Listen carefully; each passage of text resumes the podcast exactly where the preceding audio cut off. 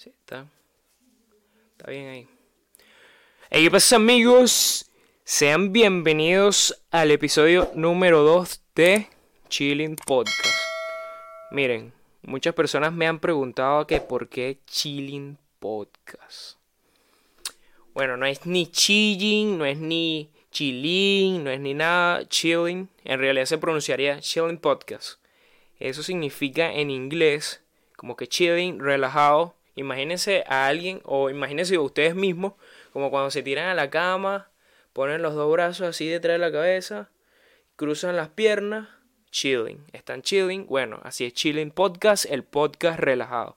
Pero no le puse el podcast relajado porque no sé, no suena igual de cool.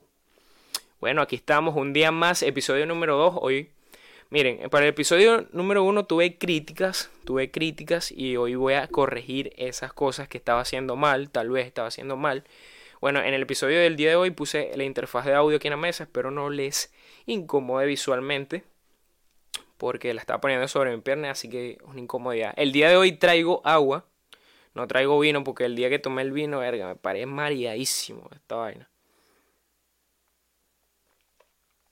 Bueno, esas críticas que me estaban diciendo eran muy puntuales, como que estaba haciendo un tic, como que estaba haciendo un sonido. Bueno, ya voy a evitar hacer ese sonido, creo que es algo involuntario, pero voy a evitar. Igual que cuando tome agua o tome la bebida que tenga aquí, me voy a alejar un poco del micrófono porque hay algunas personas que les molesta eso. Y bueno chicos, ¿cómo están ustedes el día de hoy? Espero que estén bien, espero que estén súper cool, súper arrechísimos por ahí, súper bien, súper cool, súper excelente. Este episodio lo están viendo un día domingo, ya tal vez para el día domingo eh, ya haya ido para Naruto Japanese Food, que es un restaurante de comida japonesa al cual he querido ir porque me han comentado que Venden un ramen súper excelente y yo como soy amante de cosas así asiáticas, especialmente de la comida, voy a aprovechar de ir el día de mañana. Esto lo estoy grabando un día viernes en la noche, así que mañana sábado estaré yendo a este restaurante Japanese Food, Naruto Japanese Food, a probar este ramen. Voy a, voy a probar, además del ramen, voy a probar otra comida por ahí.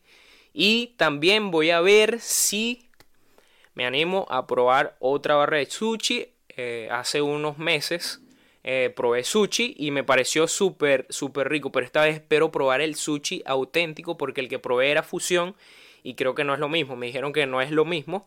Así que voy a probar el sushi auténtico, el que realmente se debería llamar sushi.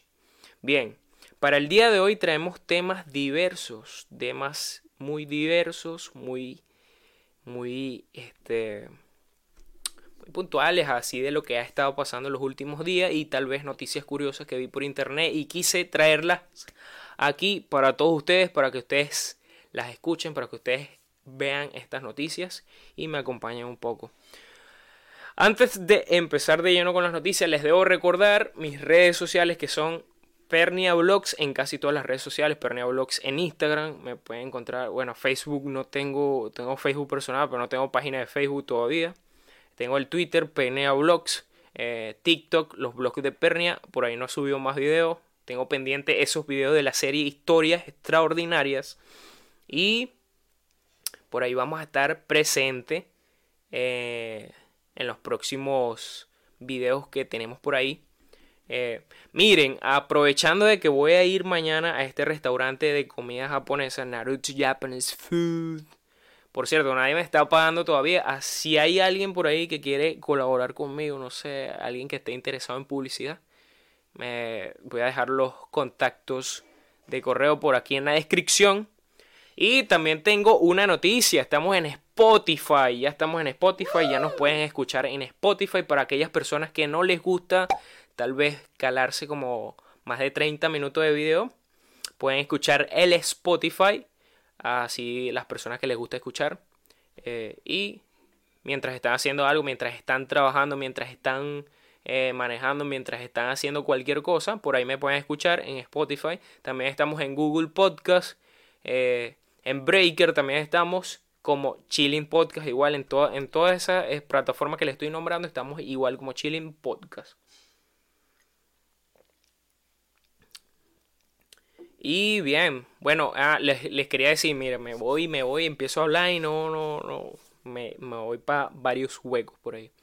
Bien, lo que les iba a decir, que aprovechando que vamos a ir a este restaurante Japanese Food, Naruto Japanese Food, voy a aprovechar de hacer un blog por ahí. Voy a estar blogueando, vamos a estar grabando unos videos que tal vez estén viendo en este mismo canal la semana entrante, así que estén pendientes por ahí. Bueno, si el día jueves, que tengo pendiente el tercer episodio de Chilling Podcast, no sale el episodio, saldrá un blog yendo a este restaurante. Bien, y aprovechando que estamos hablando de restaurantes de comida asiática, especialmente de comida japonesa, ¿sabían ustedes que Naruto, el anime, Naruto, Naruto Shippuden, que no se vaciló, ese anime tan crack, brutal y arrechísimo, aunque algunos lo comparan con Dragon Ball, pero yo digo que son género, bueno, género, acción de pelea, anime, es el mismo, pero son distintos tipos de anime. Bien, lo que les quería decir es que porque acaso ustedes saben por qué se llama Naruto el anime. Bueno, estaba viendo una historia de Luisito Comunica el otro día y el tipo estaba en un restaurante japonés, eh, estaba comiendo ramen casualmente y él enseñó como que una un ingrediente que lleva el ramen que es bien específico, que es como una tortillita, pero no, no bueno, vamos a investigar aquí mientras le voy diciendo vamos a investigar qué es lo que es el Naruto. Vamos a escribir aquí. Ya, espérenme. Voy a buscar aquí Naruto, ingrediente. Ingrediente. Naruto ingrediente, aquí está. Bien, aquí ya lo, ya lo encontré, ya lo encontré. Ahorita les voy a leer un poco qué coño es el Naruto. Yo antes de esta historia desconocida, de la historia de Luisito, yo antes de historia de Luisito desconocía completamente qué coño era Naruto, además del, del anime. Yo lo único que conocía como Naruto era Naruto, Naruto Shippuden, más nada. Y bien, resulta que él dice que sabían que ustedes qué es Naruto. Él agarró esta, esto que estoy observando aquí en imagen, se lo voy a poner.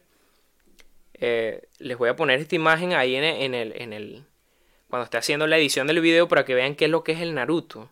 Ay, no, ahora no me carga esta vaina está pasando con el internet, vale? Ah, no, bien. Vamos a ver, vamos a ver si me carga por aquí otra imagen. Bien, ahí le voy a estar poniendo la imagen. Vamos a, vamos a leer qué es Naruto. Naruto es uno de los ingredientes que se emplea en el ramen y o soba, siendo el patrón más común de kamaboko, pasta de pescado. El, el Naruto es pasta de pescado. Y tiene, es una, es redondito, tiene una una figura espiral que como pueden observar y dato curioso, se le ve en el uniforme que siempre lleva Naruto. En la parte de atrás, eso anaranjado que se ve ahí, con forma espiral, ese es Naruto. y bien, continuamos. Se prepara cociendo pasta de pescado al vapor y luego pasándola, ah, y luego prensándola. Se rellena con hierbas aromáticas u otros ingredientes y se enrolla para volver a prensarlo de nuevo. Cuando el tronco se enfría y se corta en rebanadas, el relleno forma dibujos en cada una de ellas. En el caso del Naruto, el dibujo es una espiral y debe su nombre a un torbellino en el mar cercano de la ciudad japonesa de Naruto. Otro, otra cosa que no sabía, hay una ciudad japonesa que se llama Naruto. Si ustedes no lo sabían, ya lo saben. Para que vean que aquí, además de venir a echar vaina, a echar broma y hablar paja un rato, estaba aprendiendo vainas nuevas. Y también este, que me puse a hablar sobre cosas japonesas, se me entró la intriga, me entró la intriga de que cuál es la diferencia entre un huracán y un tifón. Eh, porque, bueno, vamos a hablar un poco de lo que está pasando en Nueva York con el huracán ese que está causando estrago en esta ciudad estadounidense. Pero antes de irnos para allá, vamos a ver, vamos a buscar cuál es la diferencia entre tifón y huracán, porque me entró esa duda cuando estaba hablando de esto de la, del Naruto y de esa vaina. Me, acordé de eso y, y quise resolver esta duda en este video, en este podcast con todos ustedes para que si ustedes tenían la misma duda se la resuelvan también. Vamos a buscar aquí diferencia, diferencia, diferencia entre tifón y huracán, porque según mi, punto de vista y lo que he visto en las noticias y televisión, tienen la misma figura, causan casi el mismo estrago, pero no sé si es lo mismo. Bien, vamos a ver. Según este artículo del comercio.pep, mm, Bien, no, este, este artículo no está completo. Bien, aquí, aquí encontré este artículo y vamos a ver si resuelve nuestra duda. ¿Cuáles son las diferencias entre huracán, un tifón y un ciclón? Huracanes, ciclones y tifones. Aquí agregamos a la lista ciclones. Vamos a ver qué nos dice este artículo. Bien, pam, pam, pam, pam son el mismo fenómeno meteorológico porque existen nombres diferentes y cuándo y dónde ocurren. Bien, los huracanes, ciclones y tifones son el mismo fenómeno meteorológico. Ah, bien. Bueno, ya nos respondió la pregunta rápidamente, pero vamos a observar qué, qué, más, qué más nos define este artículo de nationalgeographic.es. Sin embargo, los científicos llaman a estas tormentas distinto de distinto modo según el lugar donde se producen. Cuando una de estas tormentas se produce en el Atlántico Norte, en el Caribe y, en, eh, y en nororiental del Pacífico, se denomina huracán. Ok, ok, ok. Este nombre viene dado del dios caribeño del mar, Hurricane. Por otra parte, del Pacífico noroccidental, estas tormentas reciben el nombre de tifones. Si tienen lugar en la región suroriental del Índico, el Pacífico sureste, se llaman ciclones. Bueno, tienen la respuesta a esa pregunta. Y bien, vamos a cambiar de tema porque ahora vamos con otra noticia que me pareció bien interesante y contársela a ustedes. Saben que McDonald's, McDonald's de Oregon específicamente, está empezando a contratar niños o adolescentes de 14 y 15 años. Sí, sí, sí, el McDonald's de Oregon. Así que aquí tengo el artículo y les voy a leer un poco de qué trata este artículo. De bbc.com. McDonald's contrata a jóvenes de 14 años para afrontar la escasez de trabajadores en Estados Unidos. Al parecer está habiendo una escasez tremenda de trabajadores en Estados Unidos, pero yo lo de McDonald's no sé, lo veo más por un rumbo de que no pagan tan bien pero claro, no es que es un empleo así super heavy, pero deberían pagar un poco mejor. Si es que quieren tener más empleados en su cadena de restaurantes de esta famosa franquicia reconocida en todo el mundo por una M amarilla. Reche, es como la Coca-Cola. Un local de McDonald's en Oregon, Estados Unidos, llama, está llamando jóvenes de 14 y 15 años a solicitar empleo en el restaurante en medio de una aguda escasez de trabajadores en el sector restaurantes de comida rápida y otros negocios en todo el país están teniendo problemas para llenar sus vacantes, a pesar de que las restricciones por la pandemia se están suavizando. Permiso.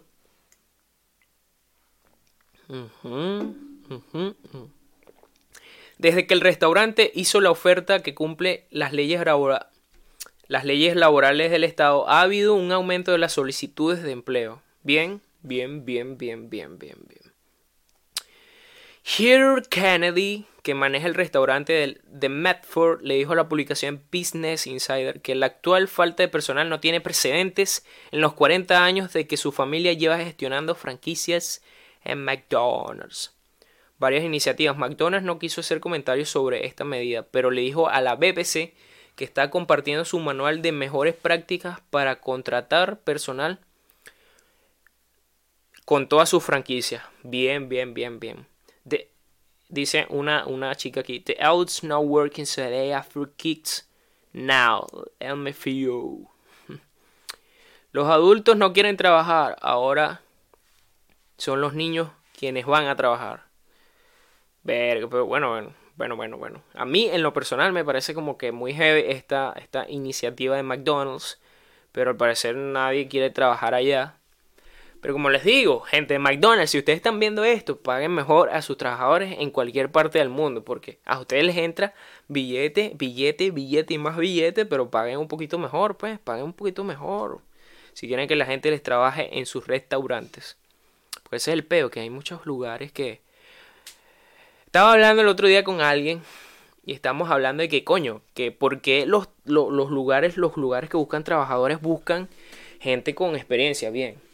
Está bien, no te digo que no busques gente con experiencia, porque para tú tener tu, tu, tu, tu fábrica, tu empresa, tu, tu vaina, lo que, de lo que seas dueño tú, tienes que tener buen equipo eh, de personas trabajando contigo, pero a su vez debes pagar bien.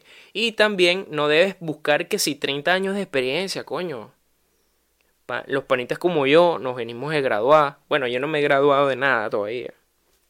Eh, pero hay mucha gente joven que se está graduando y tiene muchas ganas de trabajar, y, pero no le dan la oportunidad porque no tiene 30 años de experiencia. Estoy exagerando, pero a la vez no, porque a veces es literal, porque a veces hay empresas que piden hasta 30 años de experiencia. ¿Tú eres loco? ¿O qué coño te pasa?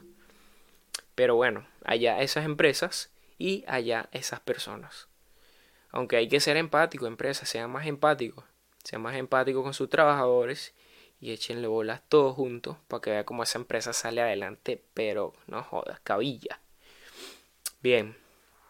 Otra noticia que está rondando por ahí.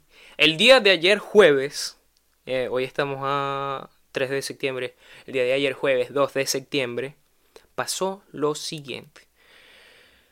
Argentina tenía que jugar el bueno, jugó en realidad jugó el partido de eliminatorias del Mundial Qatar 2022 en Venezuela contra Venezuela, obviamente. ¿Y qué pasó? Bueno, la gente desde que llegó Messi estaba muy muy muy muy eufórica porque bueno, no es todos los días que tú ves a Messi o que vas a ver a Messi y sobre todo con esto de la pandemia, como ha estado Venezuela sin sin un, un, evento así, sin, sin, que ya no llega como que cosas así del extranjero, verga, viene Messi, todo el mundo tal como que emocionadísimo. ¿Y qué pasó? Se viralizó un video de un niño que se va corriendo adentro del campo eh, a abrazar a Messi. Y bueno, según, eh, según la donde ve la noticia que lo vi fue un post de Instagram que voy a ver si encuentro ese post rápidamente para que todos ustedes eh, para leer un poco, bueno, en realidad no voy a leer un poco, pero para ver los comentarios que ponían muchos de las personas que me parecen bastante exagerados porque se trata de un niño y en qué parte de otro, en qué lado del mundo no pasa esto de que fanáticos entran a la cancha de fútbol a ver a sus admira, a sus ídolos, a sus futbolistas favoritos y va a darle un abrazo prácticamente, así les toca ir preso, pero un niño obviamente no va a ir preso porque entró a un campo de fútbol a dar un abrazo a Messi. ¿Qué te pasa? Vale. Ahora vamos a buscar de donde vi el, el post. Por aquí debe estar, por aquí debe estar. Vamos a ver, aquí está. Bien, bien. Aquí lo estoy viendo. Bueno, se trata de Jason Ibarra, de 9 años de edad, quien ingresó al campo del Estadio Olímpico de la UCB, donde se disputaba el partido de Argentina versus Venezuela, en Caracas, el cual terminó 3 a 1 a favor de Argentina. Eh, ahora, el, carajito se fue al campo a abrazar a Messi. Y mira los comentarios que, está, que, me parecen bastante exagerados. Por como les vuelvo a decir, eso pasa en varias partes del mundo. Y no sean, no sean tan, tan coños de madre. Porque ustedes hubieran estado ahí y capaz hacen lo mismo. Qué pena con la visita. Como no sé, bueno, esto sí tiene algo de razón porque la seguridad no estaba muy bien del todo. ¿Cómo no se van a meter a la cancha si los de seguridad están viendo el juego? En un partido normal los de seguridad están mirando las gradas. Bueno, y tiene razón esta, este, este pana que comentó esto. Debería mostrar al niño que corrió a abrazar a Rincón. Bueno, esto sí también... Que hubo otro niño que fue a abrazar a Rincón. Este, que es un jugador de fútbol venezolano. Bien bueno. Este tipo... Bueno, según la última noticia que tengo de él personal que leí, es que estaba jugando en el Torino en Italia. No sé a dónde estará jugando ahorita. Yo, ¿por qué no fui? Si no, si no, un niño de 35 años fuera ido a abrazarlo. el niño que logró lo que casi todo el país quería hacer. Bueno, en realidad, ¿viste? O sea, me parece. Hay unos comentarios aquí fuera de lugar porque que no es al caso, hermano. Cristiano rompió. También Cristiano Ronaldo rompió un récord Guinness por ser la persona que más goles ha hecho en la historia, por ser el jugador de fútbol que más ha hecho goles. Esto es impresionante lo que está haciendo Cristiano. Bueno, ahora está jugando en Manchester. Y bueno, Cristiano, brother, el bicho, te va a ir súper excelente ahí. hermano. Pam, pam, pam, pam. Y cambiando de temas, de tema, de tema. Vamos a hablar ahorita de lo que está pasando en Nueva York con el coletazo que le dio el huracán Ida. O Ida, sí, estoy seguro que se llama Ida. A Nueva York. Ok. Vamos a leer este artículo. Vamos a buscar esta noticia por aquí. Por aquí la tengo abierta. Pa, pa, pa, pa, pa, pa, Te lo juro que la tenía abierta aquí. No, bien, yo la guardé aquí en. en...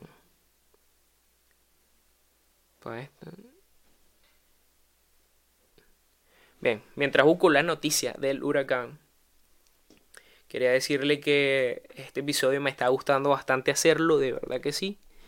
Y espero que les vaya a gustar a muchos de ustedes. Vamos a ver huracán este, New York, New York, New York, tormenta, tormenta. Eh, bien, aquí tengo un artículo de elpaís.com. Bien, los coletazos de la tormenta tropical Ida dejan al menos 43 muertos en la costa este de Estados Unidos. Los coletazos de la tormenta tropical Ida se dejaron sentir con furia la noche del miércoles en la costa este de Estados Unidos, con un balance de al menos 43 muertos, 23 de ellos en Nueva Jersey y una estela de, y una estela de estupor y destrucción. Trombas de agua en medio de una tormenta con fuerte aparato eléctrico, así como varios tornados hicieron estragos en los estados de Nueva York y Nueva Jersey provocando la interrupción del transporte público y la actividad del aeropuerto Newark en Nueva Jersey, así como la inundación, así como la inundación de numerosos domicilios. Eh, un mensaje del presidente del país Joe Biden consideró que la gravedad de lo sucedido como una seria advertencia de las amenazas del, que plantea el cambio climático. Bueno, esto como le estaba diciendo en el anterior episodio que les dije, que el cambio climático es un hecho y que depende mucho de nosotros lo que suceda a partir de ahora, porque muchos de nosotros somos muy descuidados, no le paramos bola a casi nada que tenga que ver con el calentamiento global. Pensamos que es un mito que no es verdad, que no, no, es así y eh, es todo lo contrario, porque es una realidad y debemos tomar en cuenta eso porque las generaciones futuras tienen que tener un mundo donde vivir cómodo, donde vivir en paz. Y este es el momento reflexivo del episodio. Porque había estado viendo videos, disculpen. Había estado viendo videos de, de esto, de lo que está pasando en Nueva York. Está bien feo, la, el agua llega a la mitad de las casas. Y esto no solo está pasando en Nueva York, esto del cambio climático, está pasando en muchos lugares del mundo hace un, mes y medio pasó en, en, ¿cómo que? en Países Bajos y parte de Alemania y parte de Bélgica, que se inundó feo, hubieron muchos muertos. Y tenemos que tomar en consideración, no, bueno, y sin irnos lejos, en mi propio país ha estado feo, feo las lluvias, ha estado negándose partes de Mérida, que es la zona andina de Venezuela, eh, se ha estado negando muchos lugares eh, cerca de las costas de Venezuela. Eh, no sé si tenga que ver con la tormenta tropical Ida, pero sí tiene que ver con, me imagino, con el cambio climático. Hacía mucho tiempo que no se ven inundaciones de esta magnitud en mi país, así que a todas esas personas que la están pasando mal ahorita, bueno, desde aquí un saludo y un como que un mensaje de, apoyo de mi parte, porque de verdad que, o sea, es algo que, que no debería estar pasando y está pasando y, y es una realidad y que bueno, a nosotros no nos está pasando, pero hay muchas personas que la están pasando mal y tenemos que ser conscientes, sean conscientes gente, sean conscientes y esto es un hecho y es una realidad. A ver, a ver qué otros artículos tenemos aquí. Hoy no vine muy cargado de noticias, pero sí tengo otra noticia que me pareció muy interesante porque nombraron al cacao venezolano. Así que aquí tengo el post y lo vamos a buscar ahorita mismo. Vamos a abrir el navegador, pegamos el artículo, la noticia y vamos para allá. Es un artículo de BBC News.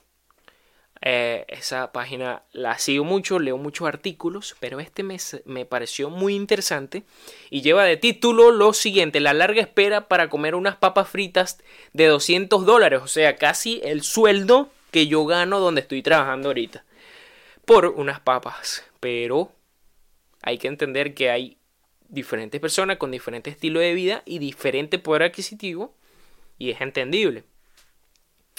Bien, vamos primero con esto. La noticia empieza el helado Golden Upland Sunday en el restaurante Serendip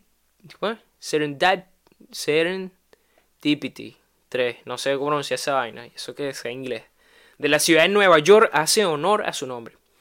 Son tres bolas de helado de vainilla de Tahiti cubiertas con una hoja de oro de 23 quilates comestible cucharaditas de caviar de, de postre Grand Passion, una orquídea de azúcar dorada artesanal, con el carísimo chocolate negro italiano Amedei, porcelana y chocolate Chuao, elaborado con cacaos venezolanos raros. Bien, bien, como pueden estar viendo.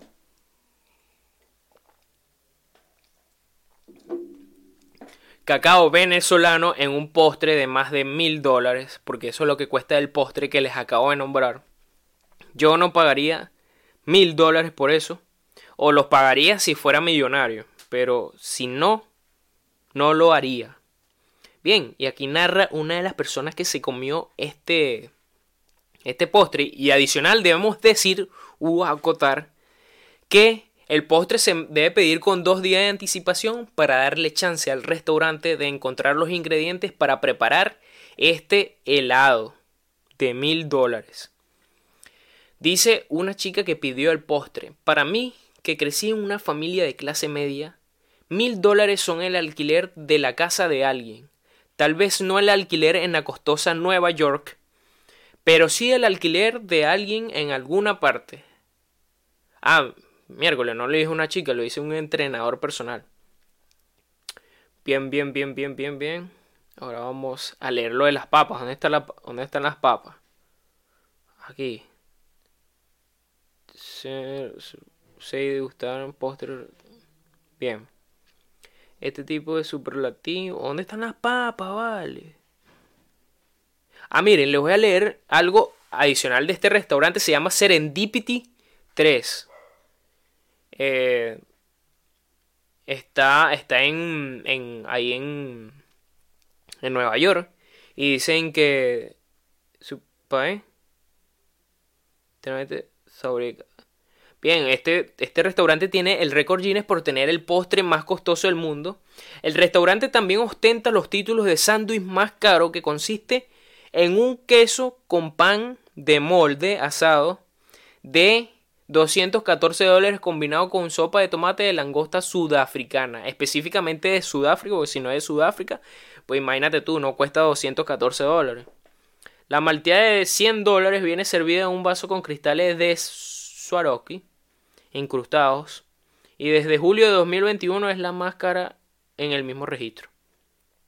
Bien, aquí, bueno, Aquí viene lo del título, porque yo estaba diciendo, coño, ¿dónde está el título? Vale. Me dice que unas papas fritas y no leo lo de las papas fritas.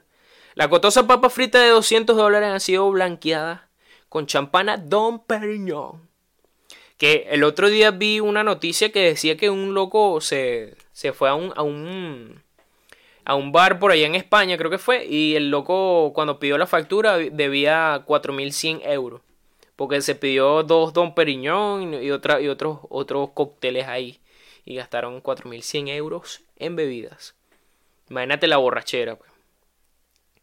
Bien. Ajá, viene con Don Periñón y cubiertas con sal de trufa. Ajá, sal de trufa. Aceite de trufa, quesos trufados y trufa negra raspada. Pero ¿qué pasa con las trufas, vale? Uno, dos, tres, cuatro veces trufa. O sea, estas papas son trufadas, ¿vale? Tienen que traer las trufas para acá y patrocinarme para poner un platico aquí con esas papas y que todo el mundo las compre. Sí, weón, ¿quién va a tener 200 dólares para comprar esa Bien, en la ciudad de Burswitzen, Países Bajos, el restaurante Daltons debutó el mes pasado con la hamburguesa de 5.000 euros. 5.900 dólares. Está hecha con carne Wagyu japonesa de clasificación A5 de la más alta calidad. Bueno, no sé si esa, no sé si esa es la misma, estas vacas de Kobe, no sé si serán los mismos esta carne de Kobe, pero debe ser algo por igual, porque esa carne de Kobe viene de Japón y esta carne Wagyu Japón, es de Japón también. Clasificación A5.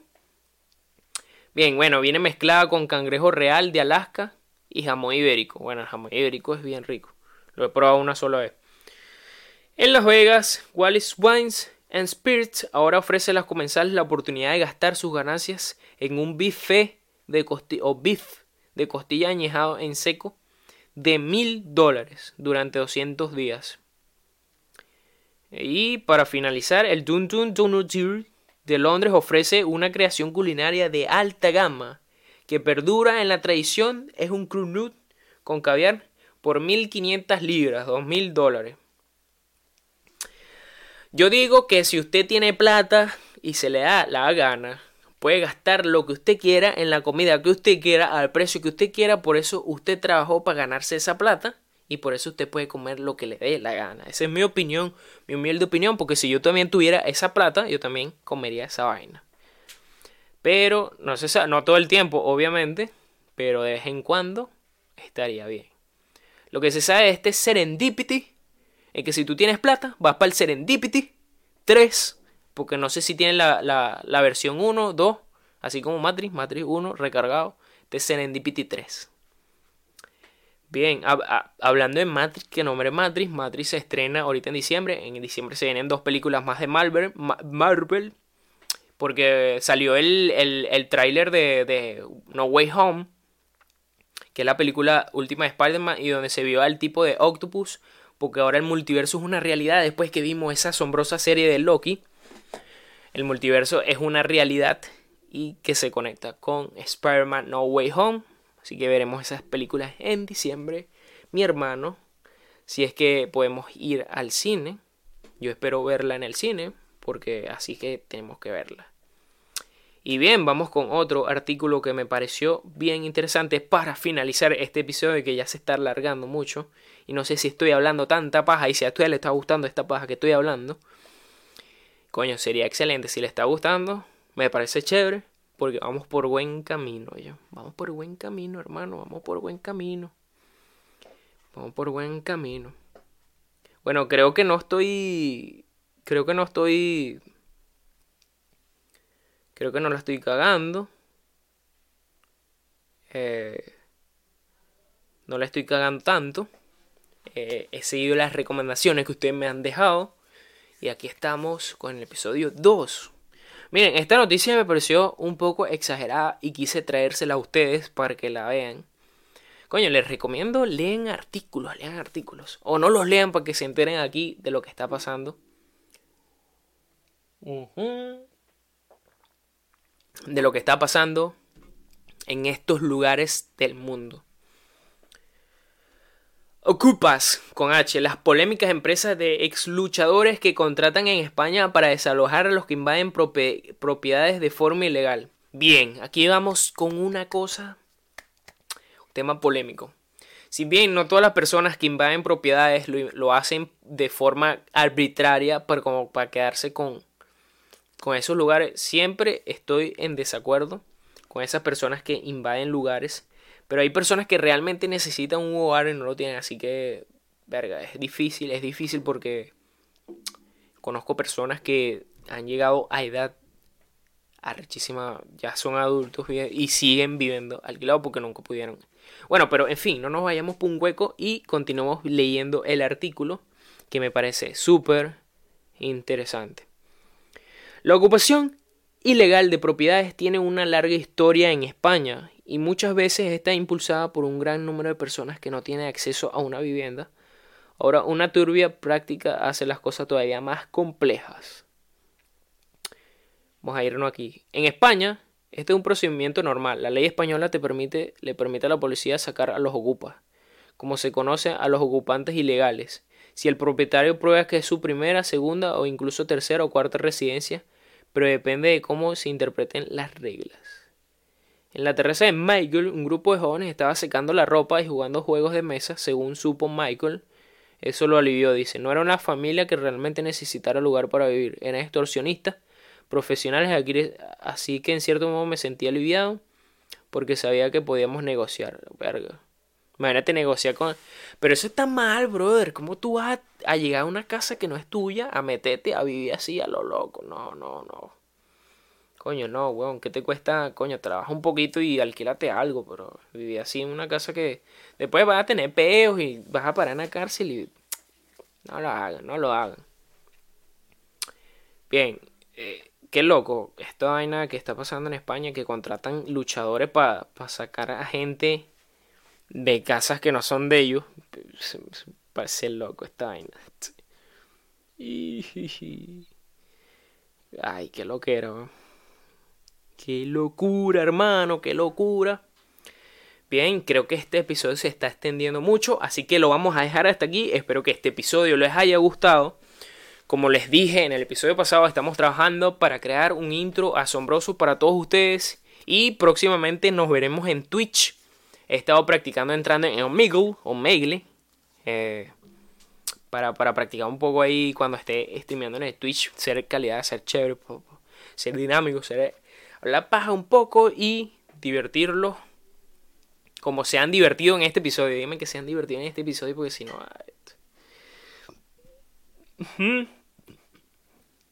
Bien. Esto ha sido todo el episodio del día de hoy. Espero que les haya gustado, como ya les dije. Recuerden seguirme en todas las redes sociales. Y recuerden compartir este podcast. Como les digo, compártanlo, denle like. Porque usted no sabe en qué parte del mundo hay una persona que le guste este tipo de contenido y que le guste mi personalidad para que todos ustedes se sientan entretenidos. Y esto fue un día más en Chilling Podcast. Nos vemos hasta la próxima. Yo soy Jesús Pernia. Porque lo dije así porque lo dije con tilde así. Yo soy Jesús Pernia y nos vemos hasta la próxima. Bye.